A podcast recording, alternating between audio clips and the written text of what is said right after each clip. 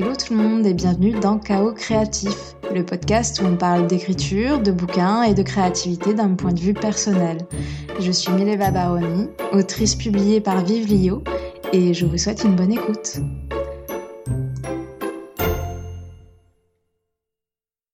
Hello tout le monde, je suis ravie de vous retrouver ici pour ce nouvel épisode parce qu'en plus on va parler de Twin Peaks et de Dale Cooper.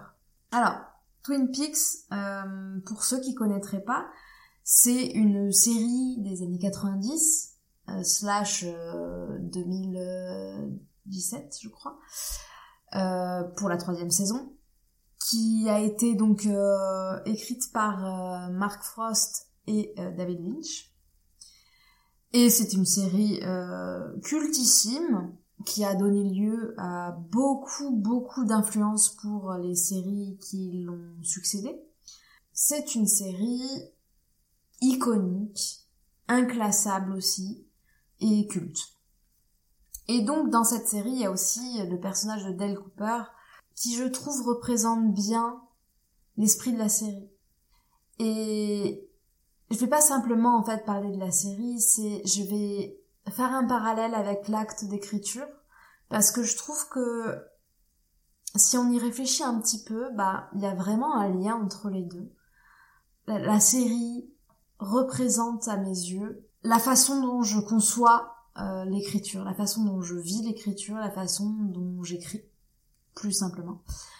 Et hum, je me suis rendu compte de ça il y a pas si longtemps et euh, et j'ai trouvé ça rigolo déjà. Et je me suis dit, bah, autant en faire un petit épisode parce que, euh, parce qu'en plus j'adore, euh, j'adore parler des œuvres de, de David Lynch. Donc évidemment, je saute sur l'occasion. Hein. Pour ceux qui connaîtraient pas Twin Peaks, le pitch, euh, le pitch euh, vraiment, euh, je vous spoile rien parce que c'est les premières minutes du premier épisode. C'est l'histoire d'une jeune femme, Laura Palmer, qui est retrouvée euh, morte un matin. Et donc du coup, euh, l'histoire de cette série, c'est l'enquête pour savoir qui a tué euh, Laura Palmer. Et ça va bien au-delà de ça, évidemment. je, enfin, je dis évidemment dans le sens où en fait le nom du coupable est révélé bien avant la fin de la série. Donc c'est pour ça que je dis que ça va bien plus loin. Mais au-delà de juste le simple nom, l'enquête est assez particulière et on va voir pourquoi. Donc, premier point, dans, dans, ce, dans cette série-là, on a vraiment une coprésence du réel et de l'imaginaire. Notamment au travers de l'enquête, parce qu'on se rend compte assez vite que si on réduit en fait l'enquête au domaine réel, ben on peut pas clore cette enquête. Et c'est clairement à l'inverse, euh, oui, à l'inverse des séries comme Les Experts par exemple, où euh, grâce aux indices, on va trouver le meurtrier ou la meurtrière. Et eh bien là, les indices ne peuvent pas nous mener au meurtrier ou à la meurtrière.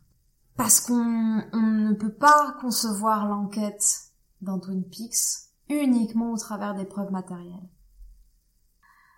Bah, ça me fait beaucoup penser en fait euh, à l'acte d'écriture des histoires, tout simplement parce que bah, quand on écrit, on se base sur des éléments réels qui nous sont arrivés, mais pas seulement, sinon ce serait uniquement une, autobiographie. Et donc à ça, on y lit euh, son propre imaginaire. Quelque part, la façon dont je vois l'écriture des histoires, c'est euh, un peu comme digérer la réalité et jouer avec l'imaginaire. Voilà, c'est un peu ça. Et je trouve qu'on retrouve bien euh, ces, deux pans euh, à l'intérieur de la série, le, rationnel et l'imaginaire qui se qui fondent en fait et qui créent quelque chose qui ne peut s'expliquer que ni uniquement par l'un ou par l'autre. Il faut que les deux soient là. Ensuite, euh, pour le deuxième point, Là, on va, on s'attacher plus au personnage de Dale Cooper. Dale Cooper, c'est un personnage de la série euh, qui, pour moi, reflète beaucoup l'esprit de la série et qui donc en fait est un est un agent spécial du FBI qui vient en renfort euh, pour enquêter sur le meurtre de Laura Palmer. Et donc, euh, c'est un personnage qui est très intelligent, très compétent, talentueux, mais pas seulement. En fait, Dale Cooper, il utilise toutes ces qualités-là, mais il se fie aussi à ses intuitions. Il fait confiance à l'irrationnel, à ses rêves. Voilà, il y a un grand pan de ces méthodes qui sont aussi liées à l'intuition et l'imaginaire. Et pour moi, ça rejoint aussi beaucoup l'acte d'écriture, notamment pour des romans, parce que c'est un, donc c'est sur une longue durée. Je trouve que euh, fabriquer un roman, il faut d'un côté utiliser donc toute la palette d'outils qui existent qui sont rationnels, qui font partie des habitudes, qui font partie de la discipline, des méthodes, des méthodes d'organisation qui permettent au roman de voir le jour, parce que c'est nécessaire d'avoir une discipline pour écrire un roman, et de pas attendre uniquement l'inspiration. Mais dans un même temps, en fait, quand on écrit, on fait aussi appel à des ressources non visibles, à son imaginaire, évidemment, mais on intègre aussi le hasard, le hasard des rencontres qu'on peut faire pendant qu'on écrit un roman, qui peuvent nous donner des idées pour un personnage secondaire ou même principal. Trouver dans des balades au contact de la nature des inspirations d'atmosphère, des éléments sur lesquels le hasard nous a menés et qui du coup vont intégrer le récit. On va aussi utiliser pensées, des pensées fulgurantes, euh, qui nous viennent à un moment donné, qu'on ait choisi ou non de les avoir. On peut utiliser les rêves aussi, évidemment, pour intégrer des détails ou des éléments, ou même toute une résolution, ça peut venir aussi par les rêves. Donc, il y a, voilà, il y a constamment ce, cette dualité de, de, de rationnel avec l'organisation, la discipline, et en même temps, tout un apport d'imaginaire qui se crée aussi avec du hasard, avec des pensées au moment où on ne pense pas forcément à son roman. C'est notamment là que les choses se débloquent le mieux d'ailleurs. Donc voilà, on imbrique les deux pour faire un cocktail qui devient le roman. Et pareil, comme l'enquête, le roman ne peut exister que parce qu'il y a ces deux pans-là qui se marient bien. Le troisième point que je trouve intéressant d'aborder euh, ici, c'est euh, l'inquiétante étrangeté de l'ordinaire qu'on retrouve dans Twin Peaks. Il y a vraiment un traitement euh, de l'ordinaire qui est très particulier dans cette série, notamment par le travail de David Lynch, qu'on retrouve aussi dans ses films. Il y a, vraiment un traitement particulier sur sur les situations ordinaires qui les rendent bah, beaucoup moins ordinaires en fait et ça me fait penser au roman, dans le sens où, bah, évidemment, aussi, on traite de situations très ordinaires, parce que, bah, un roman, c'est pas que des suites de situations extraordinaires, au contraire, il faut intégrer l'ordinaire, tout en le rendant intéressant. Et c'est en ça que, bah, pour Twin Peaks, il y a une inquiétante étrangeté qui le rend intéressant.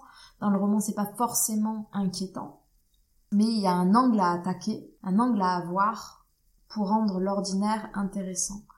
Et je trouve que le travail de, David Lynch euh, avec sa caméra nous montre des éléments clés, des éléments, des choses, euh, des choses du quotidien qui sont traitées d'une certaine manière et qui les rendent intéressantes, qui les rendent, qui font partie en fait du récit, qui intègrent le récit. Mais pour certaines, pour certains éléments, c'est le traitement d'un personnage est le même.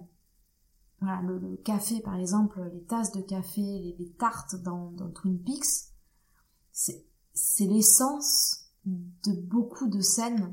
Ça rend honneur, en fait, ça oui, avec ces éléments-là, on a l'essence de la pièce, l'atmosphère, l'essence d'une... Ouais, on va au-delà du simple ordinaire.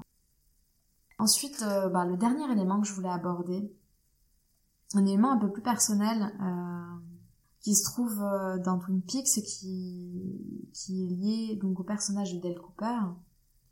C'est une phrase en fait qu'il dit qui représente très bien sa philosophie de, vie, que je trouve très chouette. Et qui du coup, en fait, ça m'a fait tilt la dernière fois que je c'était l'an dernier, j'ai vu la série l'an dernier.